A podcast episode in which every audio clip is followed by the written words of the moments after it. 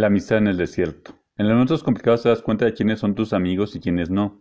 La adversidad te permite descubrir a esas personas que aunque no nacieron contigo, se meten en tu corazón porque son de gran bendición. La adversidad te permite descubrir quién no te dice, quién no te dice te importan tus problemas y muchas veces no necesariamente tienen que ver con dinero, sino con las actitudes, sino que te lo demuestra.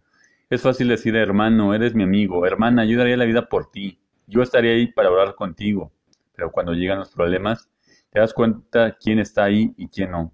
Hoy agradezco a la vida cada situación, porque cada uno tiene su regalo, y uno de ellos es la amistad verdadera de quien te acepta como eres y está dispuesto a luchar día a día contigo, quien no te dice cuenta conmigo. Hay una frase que dice, tus acciones hablan más tan fuerte que tus palabras no las escucho. Proverbios 17, 17. En todo tiempo, ama al amigo, para ayudar en la adversidad nació el hermano. Que el Señor te bendiga. Te invito también a seguirnos en nuestro Facebook, Víctor Vázquez, escritor cristiano.